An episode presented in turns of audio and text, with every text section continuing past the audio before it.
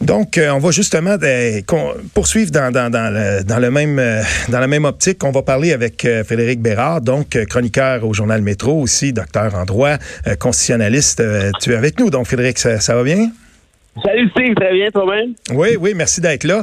Euh, écoute, on peut pas avoir un pont qui est plus euh, qui, qui, qui, est plus facile à faire que euh, la chronique justement de Emmanuel Latraverse. On parlait de, de, des propos qu'avait tenus la juge. Et puis, premièrement, j'aimerais savoir ta réaction par rapport à ce qui a été dit, l'allergie visuelle et tout ça. T'en penses quoi? Écoute, c'est drôle parce que j'enseigne le droit constitutionnel à l'Université de Montréal depuis, une couple d'années, puis depuis la depuis la Charte des valeurs et maintenant depuis la, les discussions sur la loi 21, euh, évidemment que ça fait partie de, des analyses hein, qu'on fait en classe. Euh, et même si je suis pas un fan de la loi 21, là, je pense que c'est un secret pour personne qui me lit. Euh, jamais j'ai osé aller aussi loin en classe que la juge en chef du Québec l'a fait la semaine dernière. Il y, a quelque chose, moi, qui, qui m'achale là-dedans euh, de manière assez importante. C'est est-ce que est-ce que les sorties sont devoir de réserve?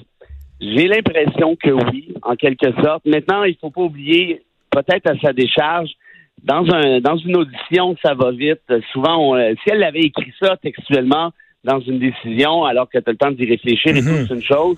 Alors que, c'est ça, les gens l'oublient, mais quand tu plaides, euh, le juge te répond, euh, souvent, ça va super vite. Euh, il peut y avoir, euh, je sais pas, pas, pas une engueulade nécessairement, mais euh, il y, a, il, y a une, il y a une joute verbale avec l'avocat de la partie adverse, dans ce cas-ci peut-être le procureur général du Québec. Et là, pouf, la juge lance ça comme ça. Moi, j'ignore ce contexte, je ne pas là. Mais dans tous les cas, c'est fort parce que c'est de réduire les partisans à la loi 21 à, des gens qui souffrent d'allergie visuelle. Évidemment, il y en a, mais il y en a d'autres aussi qui sont là pour les bonnes raisons, qui sont là pour les principes, un peu comme en France. Mais comment que ça se passe au Conseil de la magistrature? Pour les gens qui nous écoutent et qui sont pas familiers avec ça, comment que ça va se passer, tout ça? Ben, en fait, c'est, euh, ce sont des, des, juges eux-mêmes qui vont analyser la nature euh, de la plainte. Euh, évidemment, on comprend que le Parlement, que l'Assemblée nationale ici et le gouvernement du Québec n'ont rien à voir là-dedans. Hein. Mhm. Ils ne font pas, là. Si on souhaite respecter la, la, séparation des pouvoirs, oui, par définition, il faut que ce soit. C'est un peu les juges qui s'auto-réglementent eux-mêmes, en quelque sorte. Donc, évidemment, ça a euh, du bon comme du moins bon. Rappelons-nous, par exemple, les plaintes à la magistrature qui avaient été déposées contre la juge André Rouffaut. Je sais oui, oui, oui, oui. Ça. Euh, elle avait des pubs à un moment donné pour le, le, le le CN ou Via Rail ou je sais plus quoi. Oui, oui, oui. Euh, et le Conseil de la magistrature lui avait tapé sur les doigts. Même chose avec le juge Jean-Guy Boilard dans un des méga procès où il s'était engueulé euh, de manière assez épique avec un des, euh, des avocats dorés. Le Conseil de la magistrature il avait plaqué une plainte aussi. Donc, dans le pire des cas, ce qui arriverait, c'est que la juge Duval, donc la juge en chef en question, recevrait cette plainte-là disant vous avez outrepassé votre devoir de réserve, vous êtes allé trop loin. Euh, ceci dit, euh, le Conseil de la magistrature, là, c'est pas, euh, pas un dépanneur couche-tard. Ils vont pas répondre à ça en l'espace de 10 minutes. Et là, moi, la question que je me suis posée dans l'intervalle, est-ce que Duval est encore légitime, est encore légitime euh, de rendre une décision sur cette question-là avant que le Conseil de la magistrature se soit penché sur l'affaire. OK, parce que là, ça continue. Elle continue quand même à, siéger, autrement dit, parce que tant que que c'est pas entendu, elle est toujours là. Ben en fait, le, oui, exact. L'audition est complétée. Là, euh, la, cour d'appel, donc la juge Duval et deux autres juges ont pris la cause qu'on appelle en délibéré, c'est-à-dire sont en train d'y réfléchir. Mais là, il y a une affaire qui, que les gens n'ont peut-être pas pensé. Euh, c'est la question de l'urgence. Parce que quand tu demandes la suspension de l'application d'une loi, ben, un des critères, c'est l'urgence, c'est que ça presse. Vous devez suspendre. Et ça, c'est rare. Hein? C'est difficile d'obtenir justement une suspension parce qu'on présume que les lois sont constitutionnelles et non pas l'inverse. Donc, bref, là, il y a la question d'urgence. Mais là, tant et aussi longtemps que le Conseil de la magistrature n'a pas statué, est-ce que Duval peut quand même rendre une décision dans l'intervalle? Moi, je trouve ça délicat. Mais de l'autre côté, est-ce qu'on veut attendre la décision du Conseil de la magistrature? En plus de ça, les fêtes s'en viennent.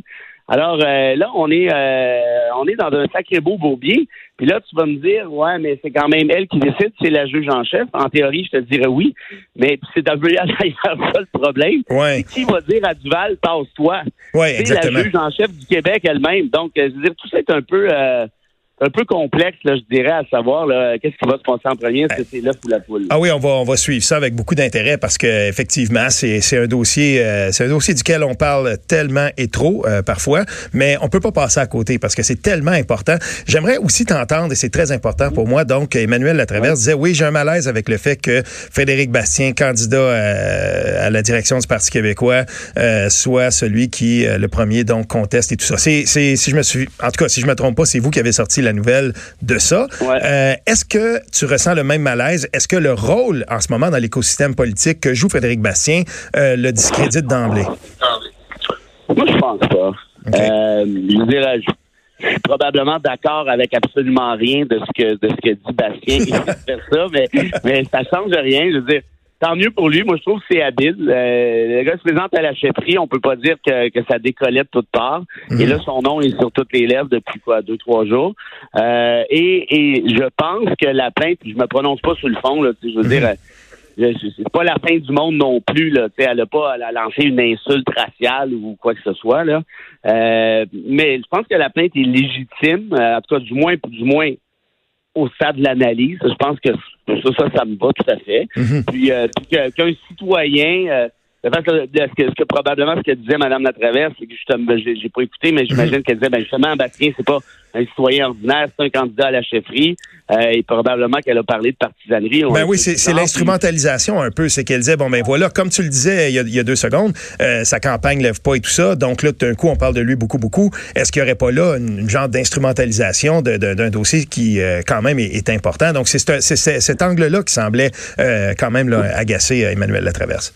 Ben, ça, ça, ça, je peux, je peux comprendre, mais d'un autre côté, faut, faut pas oublier que le Conseil de la magistrature est parfaitement indépendant de toute forme d'influence politique, en tout cas du moins en théorie, là, puis on s'attend à ce qu'il y ait une preuve du contraire.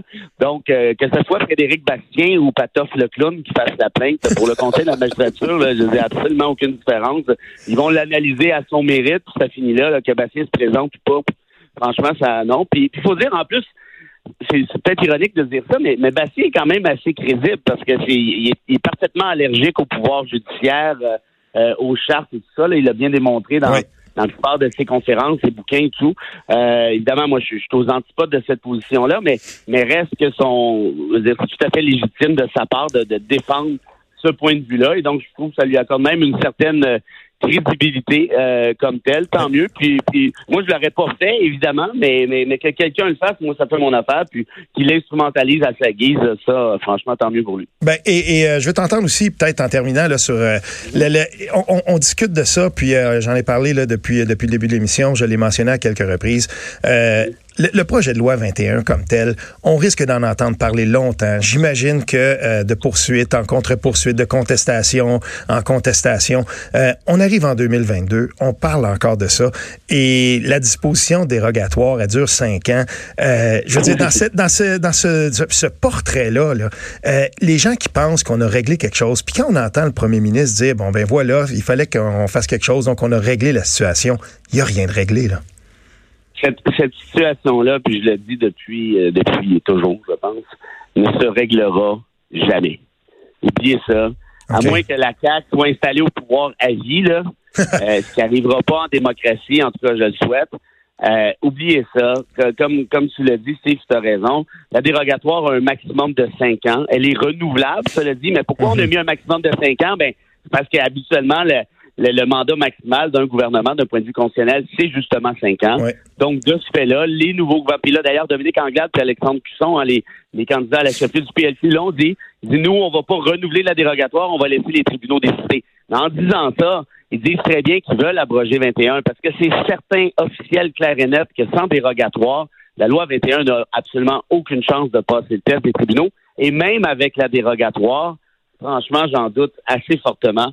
Euh, il y, a, y, a, certaines accroches là, à gauche et à droite. Alors, de, présenter ça comme nous avons réglé le débat, Moi, euh, non, franchement, ça, je pense que c'est rêvé en couleur puis en technicolor avancé à part ça. Ah oui, parce que en tout cas, on le voit là. Et, je, veux bien là. Puis euh, on parle pas assez souvent que euh, du fait que, euh, je veux dire, entre 2003 puis 2018, puis même, je veux dire, la, charte des valeurs du Parti québécois, tu sais, ça avait pas. Et on n'a jamais réussi à trouver une, une, manière là, quand même de régler ce débat-là, ou en tout cas d'essayer de, trouver un arrangement. Peut-être là, là où on est passé le plus près là, c'est plate à dire, puis j'aime pas ça dire ça, mais si Philippe Couillard avait accepté, ben, je veux dire, après, tu sais, en 2017-2018, quand, après le funeste ah attentat, si on le fait à ce moment-là, on en parle ça encore?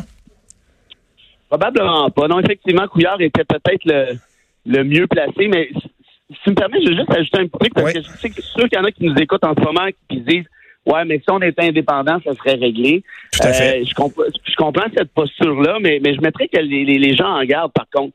C'est que la loi 21, ne respectent pas plus la charte québécoise que la charte canadienne. Les gens semblent oublier ça parce qu'ils sont obsédés par Trudeau, là, notamment Bastien, mais la charte québécoise, c'est pas exactement les mêmes affaires. Là. Là, ils disent, oui, on a ajouté un droit à laïcité, mais c'est d'abouiller pour les choses, hein, parce que la neutralité religieuse est encore privée à la Charte québécoise et la liberté de religion est encore privée à la Charte québécoise. Alors, amenez ça comme vous voulez, même si demain vous êtes indépendant. Si vous laissez la Charte québécoise telle qu'elle est là, sans dérogatoire, la loi 21 prend le clos. C'est ça la réalité. Trudeau, pas Trudeau. Ah. Donc, si on veut vraiment régler ça, ben là, il va falloir refaire une nouvelle refonte de la Charte québécoise. C'est pas impossible. Mais est-ce qu'on veut vraiment aller tripoter des libertés civiles jusqu'à ce point-là? Dans un Québec indépendant, hmm. euh, franchement, je suis pas sûr. Ben, en tout cas, on va en discuter, euh, on va en discuter encore longtemps. Je te remercie beaucoup, beaucoup d'avoir pris le temps. On, est, on était avec Frédéric Bérard, donc euh, chroniqueur au journal Métro, professeur en droit, constitutionnaliste. Toujours intéressant de t'entendre. Donc, merci beaucoup, Frédéric Bérard, et à la prochaine. Un plaisir, Steve. À bientôt. Bye. Salut bien.